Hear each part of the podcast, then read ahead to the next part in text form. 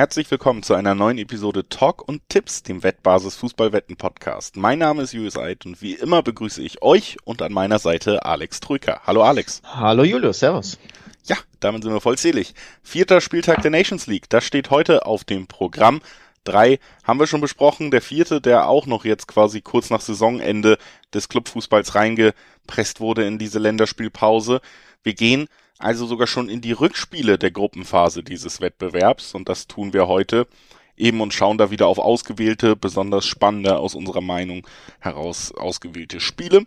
Das tun wir nach ein paar kurzen Hinweisen. Sportwetten sind ab 18 nicht für Minderjährige geeignet und die Angaben, die wir in diesem Podcast machen, das sind Angaben ohne Gewähr, einfach weil sich die Quoten natürlich jederzeit von Wettanbieter zu Wettanbieter noch verändern könnten. Zu guter Letzt, Sportwetten können Spaß, aber auch süchtig machen. Und wenn das Ganze bei euch zum Problem wird, wenn ihr Hilfe benötigt, könnt ihr euch an den Support der Wettbasis wenden, sei es per Mail oder per Live-Chat oder ihr guckt mal auf spielen-mit-verantwortung.de vorbei. Auch da gibt's erste Hilfsangebote, wenn das Ganze eben zum Problem geworden ist. So. Und jetzt gucken wir, wie gesagt, auf den vierten Spieltag des glorreichen Nations Leagues Wettbewerbs der UEFA. Und das erste Spiel, was wir uns daraus gesucht haben, oder drei Spiele haben wir erstmal am Sonntag, also direkt schon einen Tag nach Aufnahme. Wir nehmen am Samstag auf, da kommt er auch raus, der Podcast. Da können wir ja transparent sein. Das erste Spiel, was wir daraus gesucht haben, ist das Skandinavien-Duell.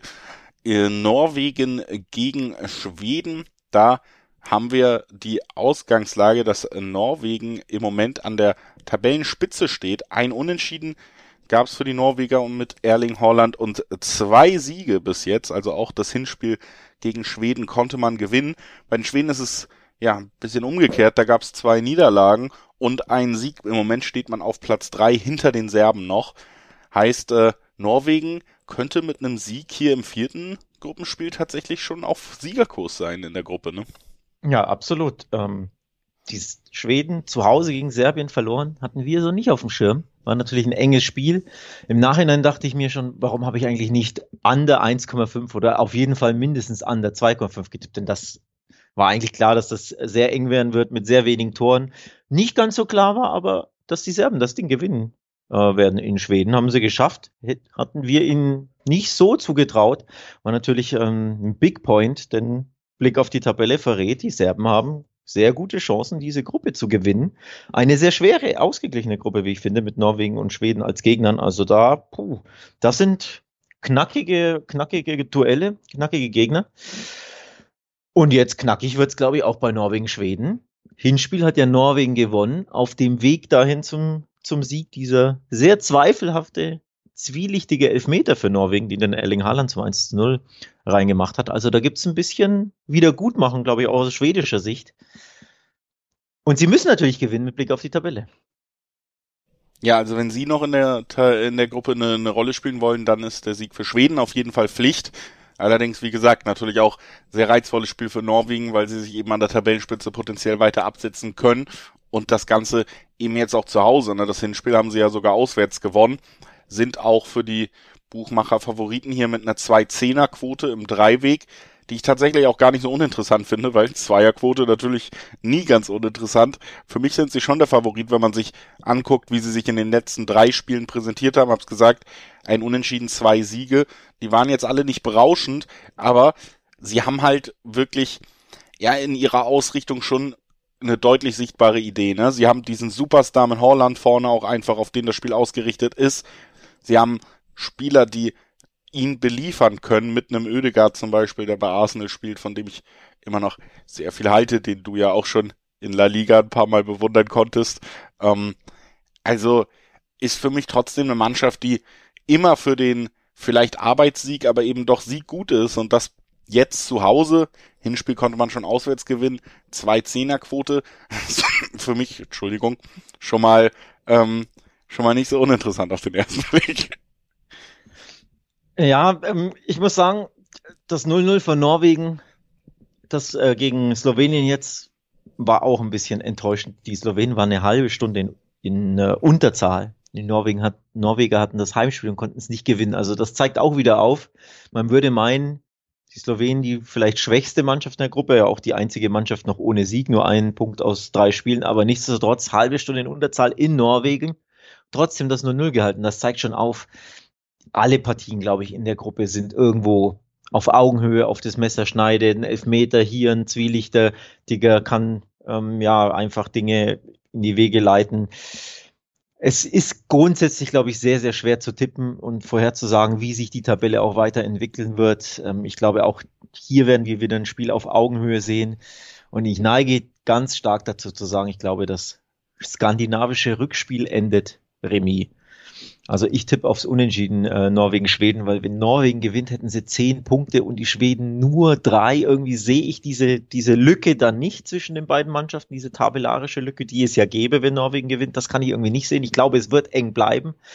Ähm, die Serben sind gleichzeitig, das Spiel werden wir nicht besprechen, aber nur um es mal kurz anzureißen, natürlich der Favorit dann gegen Slowenien. Also ich erwarte tatsächlich, dass ähm, die Serben Tabellenführer sind nach diesem vierten Spieltag. Ich glaube, die Serben gewinnen ihr Spiel in Slowenien oder zumindest holen da einen Punkt. Dann bleibt es natürlich eng und die Schweden holen auch einen Punkt gegen Norwegen und dann wird es da oben trotzdem, glaube ich, einen Dreikampf geben in den letzten dann zwei Spielen. Also ich sag unentschieden Norwegen-Schweden. Und ich äh, merke nochmal an, dass auch in diesem Spiel der Tipp, den du ärgerlicherweise letztes Mal bei Schweden nicht gemacht hast, nämlich unter 2,5 mit 1,7er Quoten dotiert ist. Auch das Norwegen natürlich bis jetzt auch nie hoch gewonnen. Ich habe es gesagt, gut für einen Arbeitssieg. Schweden auf der anderen Seite vor allen Dingen gut, um hinten gut zu stehen. Also das ist für mich auch sehr gut vorstellbar, dass wir hier nicht wahnsinnig viele Tore sehen werden in diesem Aufeinandertreffen. 1-1 wäre dein Remis, vielleicht auch das 1-0 für Norwegen dann. So könnte ich mir das ja noch vorstellen, aber ich glaube, so kann man es ganz gut zusammenfassen und weitermachen mit dem zweiten Spiel. Du hast schon gesagt, wir verlassen die Gruppe jetzt direkt, sprechen nicht über Serbien, Slowenien. Da gibt's ja auch dann den Clan-Favoriten mit Serbien, sondern wir sprechen über das Duell zwischen der Schweiz und Portugal. Und da muss ich vielleicht langsam doch mal auch Abbitte tun in diesem Podcast. Ich bin ja äh, selten, habe ich mich positiv über die portugiesische Nationalmannschaft so richtig geäußert, aber Hinspiel gegen die Schweiz haben sie 4-0 gewonnen folgen lassen haben sie gegen meine hochgeschätzten Tschechen einen äh, souveränen 2 zu 0 Sieg. Und äh, ja, die nehmen die Nations League ernst, die Portugiesen, ne?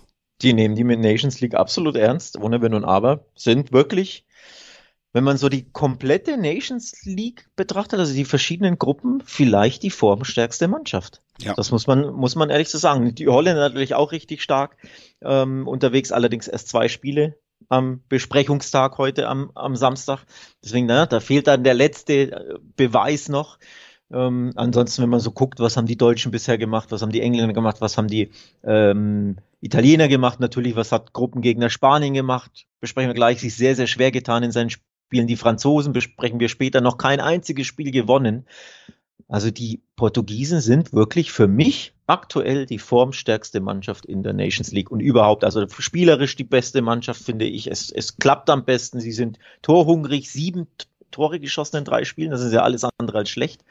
Ähm, das sind, glaube ich, die meisten Tore in der Nations League, wenn ich mich nicht täusche, zusammen mit Belgien. Die haben aber natürlich sechs in einem Spiel gleich geschossen. Ja. Also die Portugiesen verteilen es über die Spiele, auch das ist ja positiv und auch erst ein Gegentor kassiert. Also Portugal ist richtig, richtig gut drauf. Und es geht gegen Tabellenschlusslicht Schweiz, die alle drei Spiele verloren haben. Das ist schon eine klare Tendenz, oder? Ja, total. Es geht halt wirklich gegen eine der formschwächsten Mannschaften der Nations League für die formbeste Mannschaft der Nations League. Und auch das Hinspiel war ja ganz, ganz klares Ergebnis. Ne? 4 zu 0 konnte Portugal da schon die Schweiz besiegen, sind auf jeden Fall gerade gut drauf. Und über die individuelle Klasse im portugiesischen Kader muss man ja eh nie streiten. Es ging mir ja auch immer mal eher so um die Spielausrichtung, die vielleicht etwas ähm, ja nicht so attraktiv war, aber im Moment äh, rollt es und die Spieler sind natürlich, wenn sie in guter Form sind, sowieso schwer aufzuhalten. Jetzt haben wir hier die ganz spannende Konstellation. Das alles, was wir sagen, führt zu einer 1-2er-Quote auf Portugal, würde man sagen. Die haben aber im Dreiweg eine Zweierquote. Und da muss ich dann wirklich mal sagen, da da will ich dann wirklich überhaupt nicht weitersuchen, weil das finde ich hochattraktiv. Ich habe, bevor wir uns die Quoten hier angeguckt haben, tatsächlich eigentlich gedacht, ich will Handicap tippen, dann wird die Quote halbwegs attraktiv und das kann ich mir sehr gut vorstellen. Wer das machen möchte bei diesem Spiel, ich kann es mir weiterhin gut vorstellen, kriegt natürlich jetzt herausragende Quoten direkt, wenn man schon im Dreiweg Zweierquoten kriegt, aber für mich ganz klar, dass Portugal hier auch den Sieg einfährt.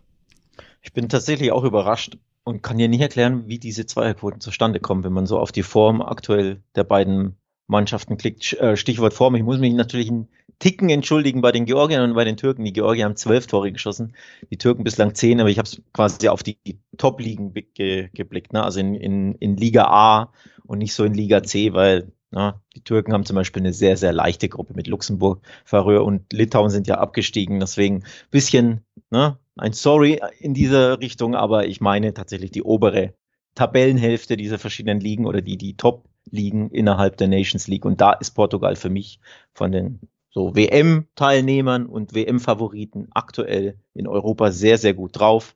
Und deswegen erstaunt mich, genau wie dich, diese Zweierquote auf, auf Portugal. Ja, sie spielen in der Schweiz, also auswärts, ist ja auch immer ein bisschen schwerer, logischerweise. Und die Schweiz haben gegen die Spanier eigentlich ziemlich gut dagegen gehalten, sich ähm, recht teuer verkauft und recht unglücklich 0 zu 1 verloren. Ich habe das Spiel über 90 Minuten gesehen.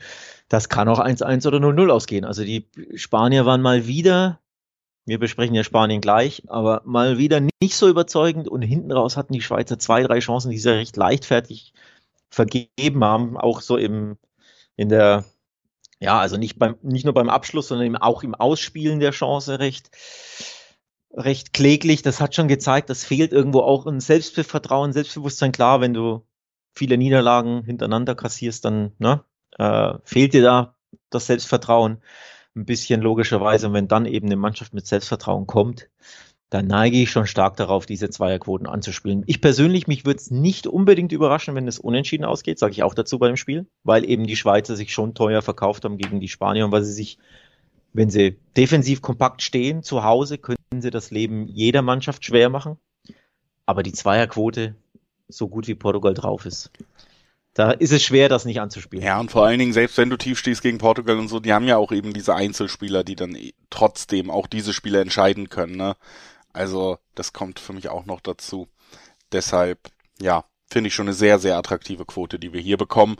Äh, du hast es gesagt, wir bleiben in der Gruppe und sprechen auch noch über Spanien. Die müssen gegen die Tschechen ran und äh, ist durchaus für mich eher das Spiel, wo ich mir ein Unentschieden gut vorstellen könnte in dieser Gruppe. Denn Spanien tut sich ja auch weiterhin ein bisschen schwer mit dem Tore schießen. Du hast es auch angesprochen, die Schweiz hat sich teuer verkauft. Andererseits, ja, auch Spanien wieder ähm, vor allen Dingen mit Problemen offensiv. Und dann, ähm, ja, hast du hier natürlich die Ausgangslage, siehst du ja auch in der Tabelle, Tschechien nur einen Punkt hinter den Spaniern nach drei Spielen, die ja durchaus ja auch im Hinspiel schon bewiesen haben, dass sie eben gegenhalten können. Da haben sie 2-2 gespielt, also das erste Remis geholt. Und ja, die Ausgangssituation ist halt auch eben die, im Gegensatz zu Portugal, die Form der Spanier hat mich bis jetzt eben auch noch nicht so überzeugt. Ne? Wenn Tschechien jetzt sagt, ja, überhaupt nicht. Wir werden uns hinten reinstellen, wir werden euch das Leben schwer machen, wir werden euch nerven. Dann ist Spanien für mich eine Mannschaft und das zieht sich ja auch ein bisschen durch. Ich erinnere nochmal an das Spiel Spanien-Schweden bei der EM direkt zum Auftakt oder so. Das sind ja so Blaupausen für diese Duelle. Ähm, das ist nicht unbedingt ein Spiel, was Spanien dann ja mit wehenden Fahnen für sich entscheidet. Ne? Sie tun sich enorm schwer, wirklich der, ihr Spiel im letzten Drittel ja ähm, gefährlich zu gestalten. Viel Ballbesitz haben sie natürlich immer auch jetzt wieder in der Schweiz 66 Prozent, aber am Ende kommen dabei sieben Schüsse rum. Das ist genauso viel wie die Schweiz mit 34 Prozent Ballbesitz zustande bringt. Also du hast viel Aufwand im Sinne von Ballbesitz, viel Angreifen, aber wirklich angreifen, so dass es gefährliche Angriffe werden, tun die Spanier in der Regel nicht. Sie tun sich da ähm, enorm schwer. Drei Schüsschen aufs Tor, es ist auch ein bisschen dünn natürlich. Ähm, frühe Tor geschossen, danach kam einfach offensiv ein bisschen zu wenig. Deswegen, es ist irgendwo auch oft zahnlos und brotlos. Also die Spanier tun sich aktuell schwer. Ähm, grundsätzlich, ich habe viele, ich glaube, ich habe fast sogar fast alle Spiele live gesehen der Spanier. Das war, es sind immer so Phasen, wo sie wirklich sehr gut drin sind, aber sie ziehen es nicht über 90 Minuten durch. Es fehlt vorne oftmals der Punch. Und sie haben auch immer wieder ziemlich viel Glück, weil sie hinten enorme Löch, ähm, Lücken haben gegen die Tschechen. Zwei, dreimal sind die Tschechen durchgebrochen gegen die Schweizer hinten raus. Ähm, weiß ich gar nicht mehr, wenn er eine Riesenchance hat. Ich glaube, Embolo konnte aufs leere Tor schießen aus 30 Metern, hat dann verzogen und äh, Seferovic hatte noch eine Mega-Schusschance, die wurde dann im letzten Moment geblockt. Also da war die Schweizer auch kurz davor, spät den Ausgleich zu erzielen und die Spanier haben wieder mal gewackelt. Gewackelt haben sie gegen die Tschechen auch im Hinspiel. Da brauchten sie ein Tor in der 90. Minute, um überhaupt zum Punktgewinn zu kommen. Also das ist bisher nicht souverän. Nichtsdestotrotz, Heimspiel Spanien jetzt gegen Tschechen, die in Portugal jetzt schon verdient verloren haben. Es fällt mir trotzdem schwer, auch wenn ich jetzt ein Plädoyer dafür gehalten habe, wie wackelig die Spanier sind. Es fällt mir trotzdem schwer, hier nicht auf Spanien zu setzen. Ich glaube, das werden sie trotzdem gewinnen. Oder anders gesagt, wenn drei Spiele nicht so überzeugend waren, irgendwann muss ja mal ein guter, überzeugender Auftritt mal herkommen, wo auch das Ergebnis dann stimmt. Ja, ich weiß es noch nicht genau. Ich kann mir in der, also das ist schon für mich ein Spiel, was sehr nach Unentschieden riecht. Äh, widerspricht natürlich auch wieder den Quoten im Dreiweg komplett. Ist auch ein Grund, warum ich vielleicht noch schwerer damit tue, einfach auf Spanien zu tippen, weil der Favorit hier eben auch nur diese 1-3er-Quoten bekommt. Ja. Ähm, Lukrativ geht anders, ne? Wohingegen man sagen muss, 540er-Quoten auf dem Unentschieden sind natürlich für einen Unentschieden-Tipp enorm hoch. Da haben wir ja normalerweise immer diese mittleren Dreierbeträge. Also ähm, das reizt mich natürlich wahrscheinlich noch über die generelle Einschätzung hinaus. Aber auch hier kann ich mir schon vorstellen, dass, äh, dass wir jetzt kein Fußballfestival sehen werden. Also dass Tschechien schon weiß, wie man die Spanier nerven kann. Und Spanien hat einfach bis jetzt unter Luis Enrique auch noch nie wirklich gezeigt, dass sie dann das Mittel haben, das einfach abzuschütteln, zu überspielen und berauschend zu gewinnen. Sie haben eine höhere Klasse, vielleicht können sie das Spiel gewinnen, aber ich glaube, es wird kein torreicher Sieg werden, wenn dann. Also Spanien gewinnt und unter 2,5 wäre zum Beispiel eine Vorstellung, die ich dann mir machen könnte, um den Tipp ein bisschen zu boosten im Dreiweg. Beide Teams treffen, vielleicht tatsächlich nein. Ähm, das, das wäre auch eine Möglichkeit. Also in die Richtung gehe ich so. Ähm, ich habe einen Tipp gefunden, da ist die Quote zwar nicht berauschend, aber zumindest besser als diese, was sind es, 1,30, ne, glaube ich, auf, auf die Spanier. Spanien und mehr als 1,5 Tore gibt immerhin bei Bewinne 1,50. Ist ja, ja, nicht die tollste Quote, aber für so einen, so einen Nations League Kombischein natürlich ein bisschen interessanter. Weil ich mir ehrlich gesagt vorstellen kann, dass sie knapp gewinnen, aber dann trotzdem vielleicht nicht ganz so ja, es nicht ganz so eng wird. Also so ein 2-0 beispielsweise, wo sie jetzt nicht bei Rauschhaft über Rauschhaft spielen und überzeugen, aber halt einfach den Job machen, ohne dass sie so zittern wie beispielsweise jetzt in der Schweiz. Also so ein 2-0 kann ich mir gut vorstellen. Oder auch sie führen 2-0 und irgendwie hinten patzen sie wieder und dann wird's halt ein 2-1. So, weil einfach die Abwehr immer irgendwie ein bisschen wackelig ist. Ähm, und es ist ja auch das Duell Zweiter gegen Dritter. Also für die, für die Tschechen geht's ja enorm, auch enorm viel, wenn du auf die Tabelle blickst. Müssten die Tschechen ja eigentlich gewinnen. Haben wir einen Punkt weniger. Also wenn du Hoffnung hast, da noch Erster zu werden, ist ja eigentlich ein Punkt in Spanien zu wenig aus tschechischer Sicht. Ne? Du hast ja nur noch zwei Spiele und die Portugiesen, wenn die gewinnen, sind die ja eh weg. Also aus, aus tabellarischer Sicht wären Unentschieden für beide quasi eine Niederlage mit Blick auf Tabellenplatz 1. Und ein bisschen mehr Risiko müssen eigentlich die Tschechen gehen. Das heißt, man kann, finde ich, auch ganz gut tippen, dass Spanien beispielsweise ein Gegentor kassiert, wenn man sagt, ja, sie sind eh wackelig und sie sind aber der Favorit, werden viel den Ball haben, die Tschechen werden kontern und da Räume bekommen. Also ich kann mir auch gut vorstellen, Spanien gewinnt und beide treffen und da sind wir dann beispielsweise bei Dreierquoten. Und dann wird es wirklich interessant vom, von der Quote her. Ja, das stimmt auf jeden Fall. Also das wäre dann schon deutlich attraktiver als das, was wir da im Dreiweg geliefert bekommen. Wir machen jetzt den Sprung vom Sonntag auf den Montag und zwar in die Nations League Gruppe League A äh, Gruppe 1, also vielleicht äh, die Gruppe mit den großen Favoriten. Und da haben wir ja ein ganz interessantes Bild. Wir sprechen jetzt als erstes über das Duell zwischen Dänemark und Österreich. Und Dänemark und Österreich bilden die Tabellenspitze vor Frankreich und vor Kroatien. Also das schon mal die erste große Überraschung. Gerade Dänemark super drauf, aber auch Österreich unter Rangnick hätte am letzten Spieltag ja bis in die 83. Minute haben sie gegen Frankreich sogar geführt. Nur Mbappé konnte dann spät noch die äh, Franzosen zumindest zum Remis schießen, aber ja, auch Österreich unter Rangnick wirkt deutlich belebter als zuvor in den Jahren. Ne? Das muss man, glaube ich, schon konstatieren. Und Dänemark sowieso eine der ganz großen Positivüberraschungen dieses Wettbewerbs und dieser, dieser Nationalpause. Aber eben je, jetzt just gegen Kroatien 0 zu 1 verloren. Hat man so auch nicht unbedingt kommen sehen. Zumindest in diesem Podcast hier. Also überraschend, unentschieden nochmal. Unentschieden kann ich mir immer vorstellen bei diesen, bei diesen Duellen. Ähm, ich habe es ja auch gesagt, Norwegen, Schweden, unentschieden. Schweiz, Portugal kann ich mir gut vorstellen, wenn die Schweizer das Leben denn schwer machen. Du kannst dir in Spanien, Tschechien das Unentschieden sehr gut vorstellen. Aber trotzdem dass hier Dänemark, dass die so brutal stark drauf sind, dann nicht unentschieden spielen, sondern wirklich auch verlieren gegen Kroatien. Schon für mich überraschend, zeigt aber einfach nur, die Gruppen sind ausgeglichen, die Duelle sind oft auf Augenhöhe und äh, Kleinigkeiten entscheiden.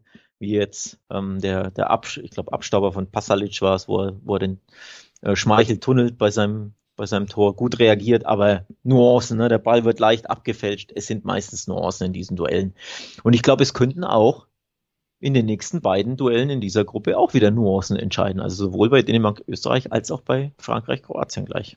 Ja, also ich bin auch sehr gespannt jetzt. Dänemark, wie gesagt, da kann man schon, glaube ich, über die Entwicklung der Mannschaft, äh, über die Euro hin bis äh, über die WM-Quali, bis jetzt haben wir auch jeden Podcast gemacht. Da kann man schon sehr viel Positives sagen über das Team.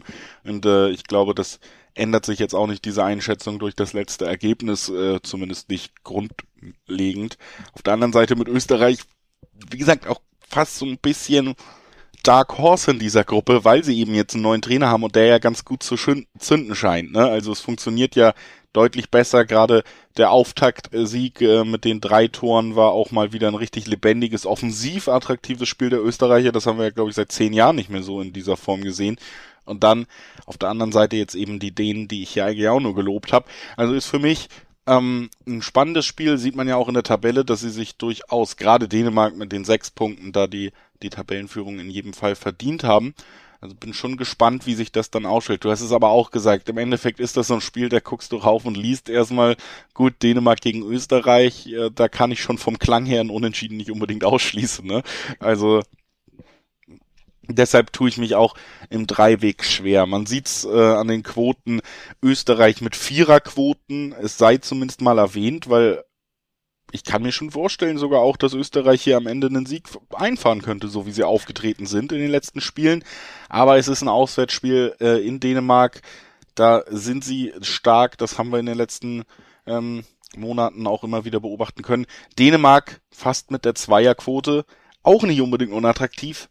Aber wie du gesagt hast, ich traue mich nicht im Dreiweg bei diesem Du traust dich nicht. nicht. Ähm, also, dass Dänemark, die so stark drauf sind und waren zuletzt, dann zwei Heimspiele binnen weniger Tage verliert, das sehe ich nicht. Das, das, das wäre, finde ich, zu, ein zu krasser Momentum-Swing in die andere Richtung. Also es sind ja auch beides Heimspiele. Jetzt ein Auswärtsspiel ist immer noch mal was anderes, aber ein Heimspiel, ja, dass du dann klar ein enges Spiel gegen Kroatien, die einfach abgezockt sind, ähm, dass du das mal vergibst, mein Gott, aber dann drei Tage später direkt wieder daheim verlieren, das sehe ich ehrlich gesagt nicht. Also mindestens das Unentschieden ähm, sehe ich hier schon.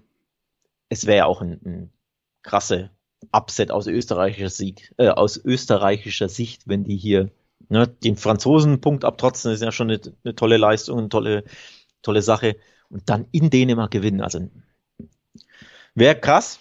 Ich sehe es nicht oder es würde mich stark überraschen. Deswegen, ich bin schon beim Favoriten, der ja auch zu Recht der Favorit ist, muss man auch sagen. Aber ein Unentschieden kann ich mir tatsächlich auch gut vorstellen. Also 1,90 auf Dänemark. Wenn es eine Zweierquote wäre, du weißt dass die zwei vorne lacht mich immer an, dann würde ich es wegen der Quote alleine schon vielleicht anspielen, aber so bei der 1,90, ich bin dabei dir. Ich traue mich auch nicht so richtig, um ehrlich zu sein. Deswegen gehe ich tatsächlich auf eher das beide treffen. Was ja, ich wollte es gerade auch. Das auch, kann ich mir gut vorstellen ja. in dem Spiel. Ähm, also die Dänen haben jetzt kein Tor geschossen gegen die Kroaten. Dass sie wieder keins schießen, sehe ich überhaupt nicht zu Hause. Die werden ein Tor schießen. Und die Österreicher haben auch gezeigt, wenn du gegen die Franzosen eins machen kannst und auch drei in Kroatien schießt, dann kannst du auch mal in, in Dänemark mal eins machen. Und ob es dann fürs 1-1 reicht oder ob dann Dänemark das 2-1 gewinnt, das sei ja dahingestellt. Aber beide treffen zu übrigens, wie ich finde, durchaus interessanten 1,90er Quoten. Genau. Kann man sie mal angucken. Ja, das ist auch das, was ich mir da rausgesucht habe. Da kann ich mich dann am Ende nur anschließen. Haben ja beide auch ausgeführt, warum wir dann äh, lieber hier ausweichen, als im Dreiweg irgendwas zu tippen. Und äh, würde sagen, wir bleiben noch in der Gruppe. Auch am Montag wird stattfinden das Spiel zwischen Frankreich und Kroatien. Alex, zwei Nationen, deren goldene Zeit vorbei ist? Fragezeichen. Tja, also, dass Frankreich noch kein Spiel gewonnen hat in dieser Nations League, lässt nicht nur mich ein bisschen ratlos zurück. Zustande kommen, ja, ich habe einige Spiele gesehen, vor allem das Auftaktspiel, ein bisschen auch unglücklich.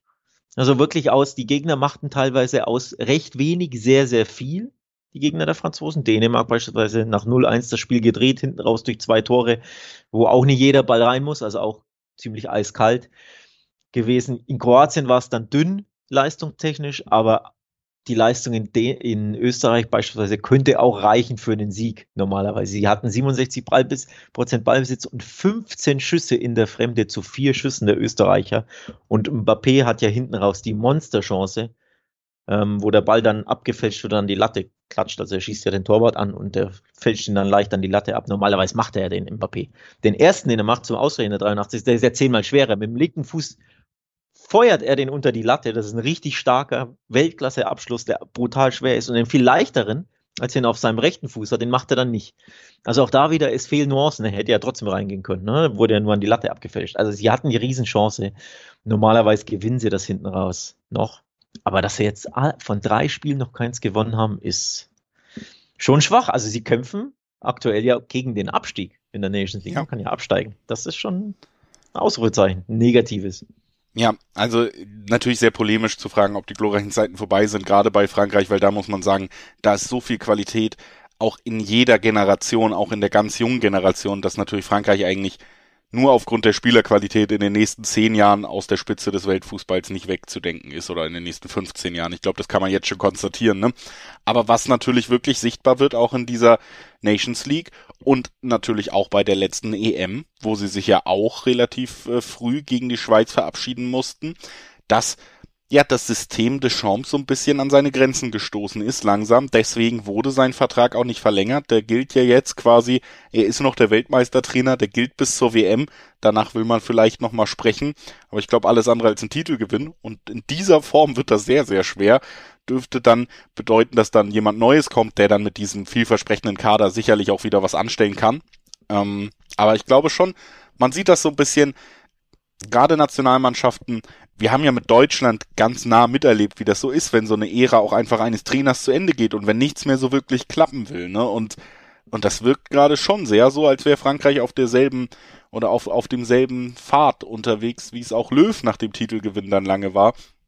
Vielleicht ein bisschen beschleunigter. Auf der anderen Seite haben wir dann aber mit Kroatien natürlich eine Mannschaft, die auch den Höhepunkt 2018 hatte und die jetzt nicht auf ihren Höhepunkt zusteuern und die auch nicht mehr dicht dran sind an dem Höhepunkt ihrer jüngeren Geschichte.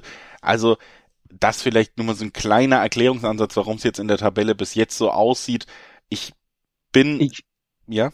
Ich will da kurz einhaken. Ich wollte dich nämlich fragen, lass sie halt, lass ja auch dieses Spiel jetzt nicht gewinnen, womöglich sogar verlieren, wäre jetzt, also auszuschließen ist es nicht, dass Kroatien auch in Frankreich gewinnt, wenn die Franzosen gegen Dänemark zu Hause verlieren und wenn die Kroaten in Dänemark gewinnen und die sind abgezockt ohne Ende. Man sollte ja nicht vergessen, das ist ja das WM-Final-Rückspiel, also nicht Rückspiel, Rematch, ne? Da war ja das WM-Finale, war ja Frankreich-Kroatien, war ja auch ziemlich eng, bis ein gewisser Elfmeter da plötzlich um die Ecke kam, der auch recht zwielichtig war. Also das, die Kroaten werden das, glaube ich, auch nicht vergessen haben und die Franzosen wissen, das ist ein richtig harter Gegner. Also es würde ja niemanden überraschen, wenn sie A unentschieden spielen oder B vielleicht sogar erneut verlieren.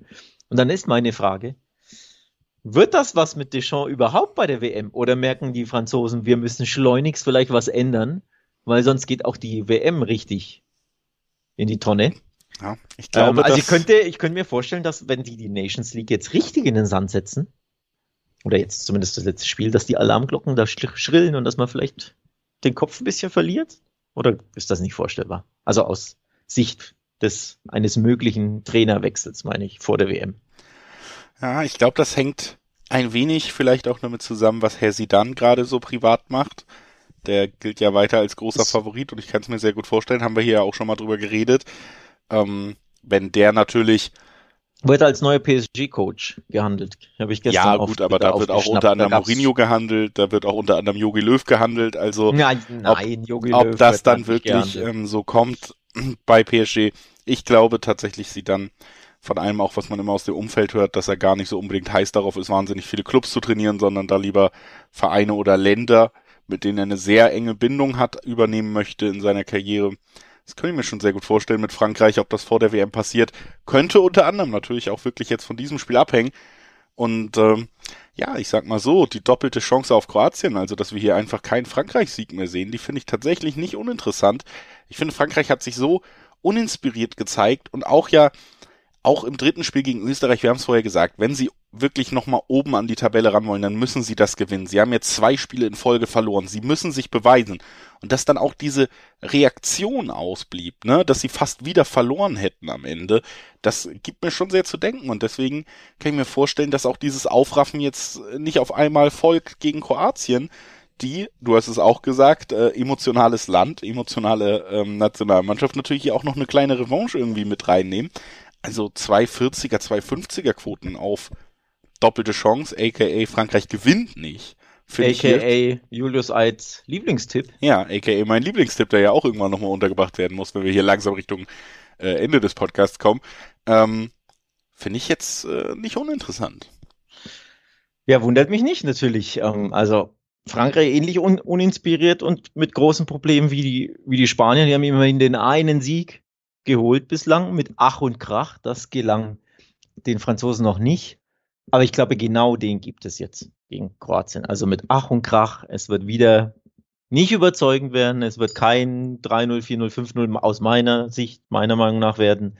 Ähm, aber ich glaube, es gibt den Sieg jetzt. Drei Spiele schon nicht gewonnen, aber auch, also einen vierten, eine vierte Partie in der Nations League in einer Gruppe, die ja trotzdem eigentlich machbar sein sollte aus französischer Sicht. Also wenn man guckt, du hast Portugal, Spanien in der anderen Gruppe, du hast in Deutschlands Gruppe Italien und England als Konkurrenten, du hast in der äh, Gruppe 4 Niederlande, Belgien auch zwei ziemlich starke Mannschaften.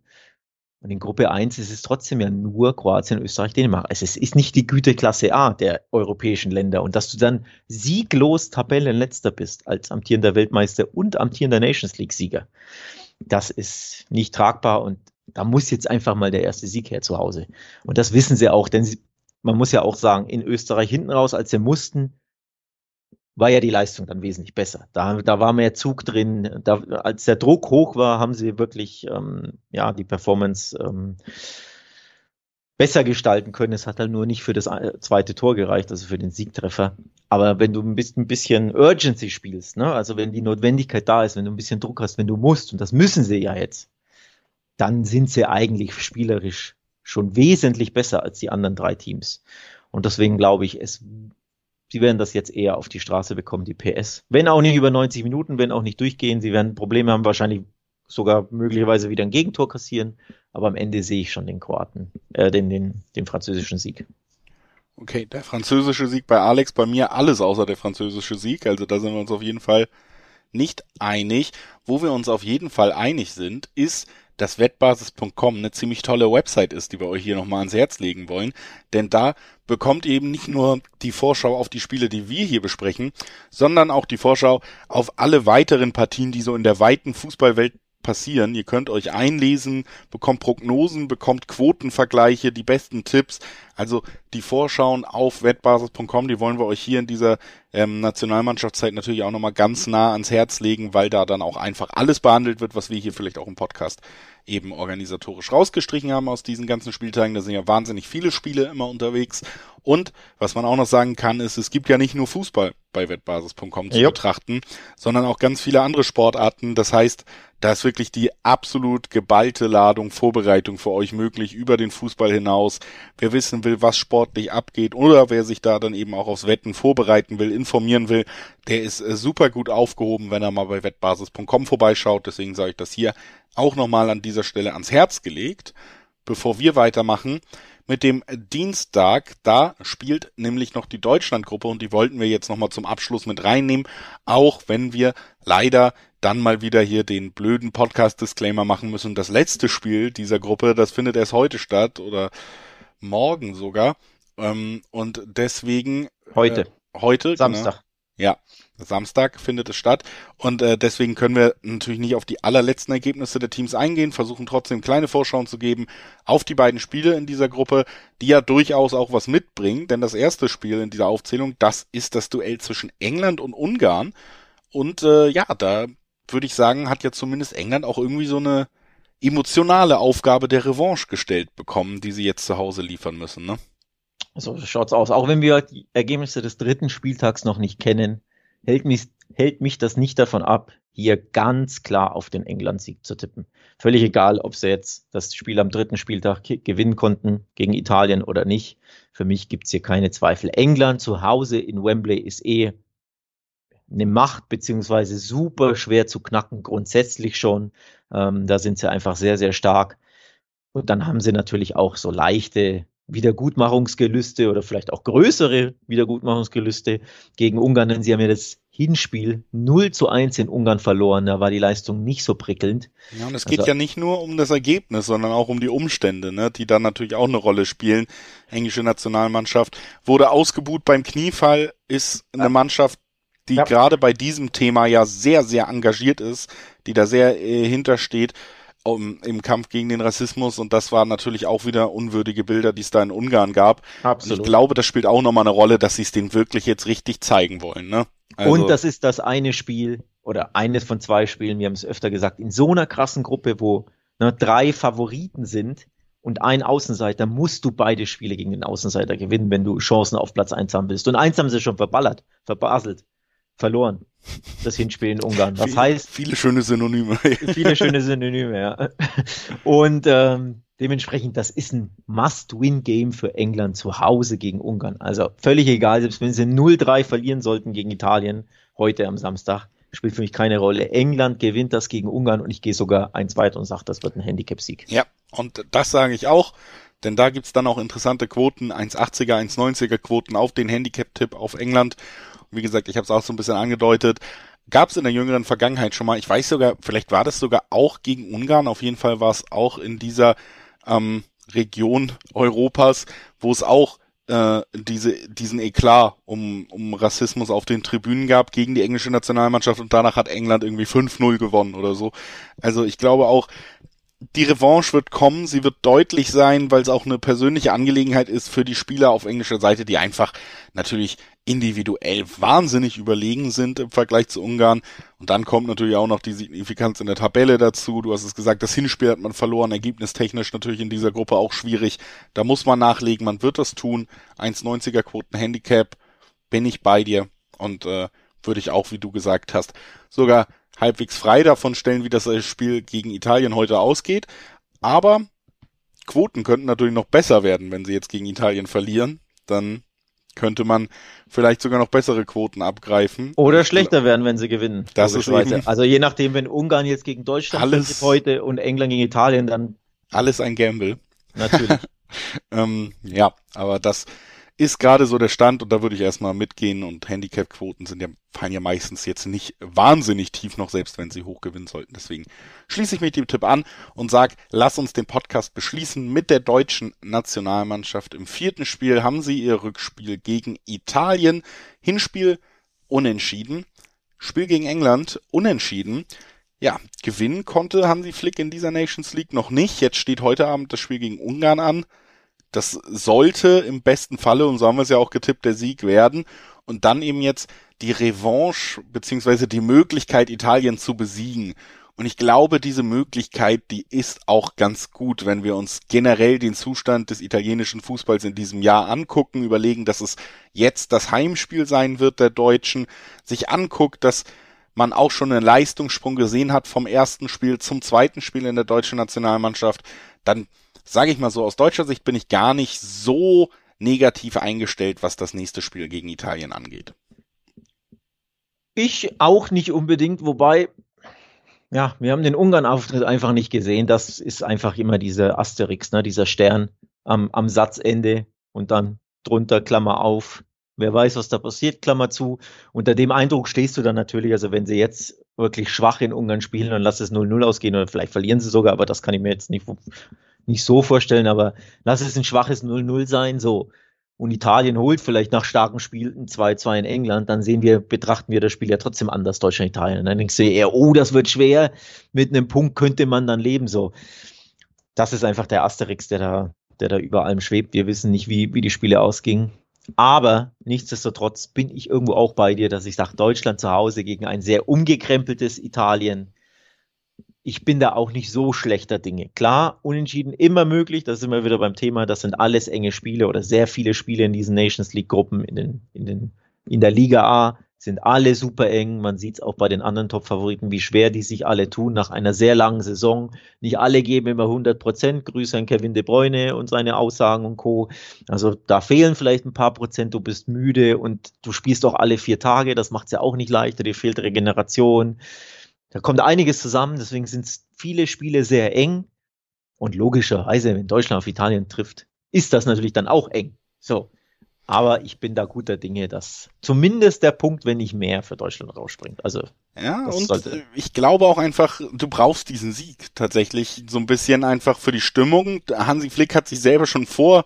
Nations League Beginn ja, ja, auch als einer der Favoriten auf den WM-Titel aufgerufen und wir haben es gesagt, bis jetzt konnte er eben gegen große Mannschaften noch nicht mal einen Sieg einfahren. Wenn du diesen Schwung mitnehmen willst, wenn du klar ja. machen willst, wir sind hier mit einem neuen Trainer mit dieser Nationalmannschaft unterwegs, wir zählen uns zum erweiterten Kreis für die Weltmeisterschaft am Ende des Jahres und wir wollen hier ein Statement setzen, dann musst du dieses Heimspiel jetzt gegen Italien nach zwei Unentschieden in den Hinspielen, dann musst du jetzt mal einen Sieg liefern gegen den größeren Namen. Also ja, ich sehe das schon mit einen gewissen Drang auf aus deutscher Sicht, während Italiens ja natürlich äh, nicht mal von der WM mehr geprägt ist. Ne? Da ist ja eigentlich klar, es, dieser Umbruch muss her. Sie haben die WM-Quali verpasst. Ähm, der, der letzte Höhepunkt mit der EM dieser Generation, der ist vorbei und danach sind sie so ein bisschen eingebrochen. Es muss umgekrempelt werden. Und ich finde, das sind schon andere Ausgangssituationen, die da für mich auch noch eine kleine Rolle mit reinspielen und die für mich Deutschland auch ein bisschen mehr zum Favoriten machen. Ja, ich gehe mit, du brauchst einen, einen Stimmungsaufheller. Du brauchst einen Ungarn schön und gut, wenn du da gewinnst, aber das wäre ja dann nur ein Pflichtsieg und mehr nicht. Business as usual. Du brauch, musst mal den Großen schlagen. Das muss ja nicht ein 4-0 sein. Einfach nur mal gewinnen würde ja reichen. Du hast ja ne, gegen in Italien nicht gewonnen, du hast gegen England nicht gewonnen, du hast in ähm, Holland nicht gewinnen können im März. Jeweils durchaus passable Leistung, aber der Sieg sprang nicht raus. Und auch für die Öffentlichkeit, für das Selbstbewusstsein, für das Selbstverständnis mit Blick auf die WM, die ja einfach in wenigen Monaten schon kommt, brauchst du mal einen Sieg gegen den Großen und Italien ist da eben der amtierende Europameister. Also das ist ein großer, auch wenn er bei der WM nicht dabei ist. Der würde Deutschland, der Nationalelf, Hansi Flick natürlich auch einfach sehr, sehr gut tun. Und deswegen bin ich da schon bei dir, dass ich sage, ich kann mir den sehr, sehr gut vorstellen, dass er jetzt ähm, zustande kommt. Vor allem, du hast ja das Heimspiel. Also du bist ja zu Hause einfach nochmal einen Ticken schärfer, ne? aus deutscher Sicht, als in Auswärtsspielen. Das spielt auch eine Rolle. Also für mich spielt auch einfach Heim- und Auswärts in den Nations Leagues auch immer eine Rolle, wo du das Spiel bestreitest. Zu Hause Italien. Ähm, man ist Favorit und ich glaube, die Rolle nimmt man auch an und dass man weiß, das ist eine Chance, mal wirklich was zu gewinnen im Sinne von, wir können den Großen schlagen und Selbstvertrauen tanken. Ja, und da gibt es im Moment, stand jetzt natürlich vor dem Ergebnis gegen Ungarn, das könnte auch nochmal Einfluss drauf haben, gibt es 1,7er bis 1,8er Quoten im Dreiweg auf die Deutschen. Und äh, wie gesagt, wir blicken mal positiv in die mittelfristige Zukunft der Nations League für die deutsche Nationalmannschaft und äh, sagen beide, einen Sieg können wir uns da durchaus vorstellen. Bedanken uns fürs Einschalten und äh, Alex hebt den Finger, du hast noch was zu sagen? Na, ich wollte grundsätzlich nur nochmal auch den Hinweis loswerden, dass die ganzen Spiele, die wir jetzt wieder rausgelassen haben, alle nachzulesen sind auf der Wettbasis. Denn wenn wir jedes Nations League Spiel besprechen würden, dann würde der Podcast ja drei Stunden gehen. Also da gibt's ja Spiele en masse in der Nations League, auch vor allem in den kleineren Gruppen, die lassen wir natürlich immer leider ein bisschen unter den Tisch fallen, aber zu jedem Spiel, also auch hier schön weiß ich nicht, Luxemburg, Türkei, Rumänien, Finnland, Montenegro, Bosnien, wer da alles spielt, gibt's alle Vorschauen mit Tipps, mit Hinweisen, mit lukrativen Wetttipps auf der Wettbasis nachzulesen. Kann man sich wirklich mal ähm, durchlesen, sollte man mal besuchen, denn wie gesagt, wir können einfach nicht alle Spiele hier betrachten, aber die Wettbasis tut das eben.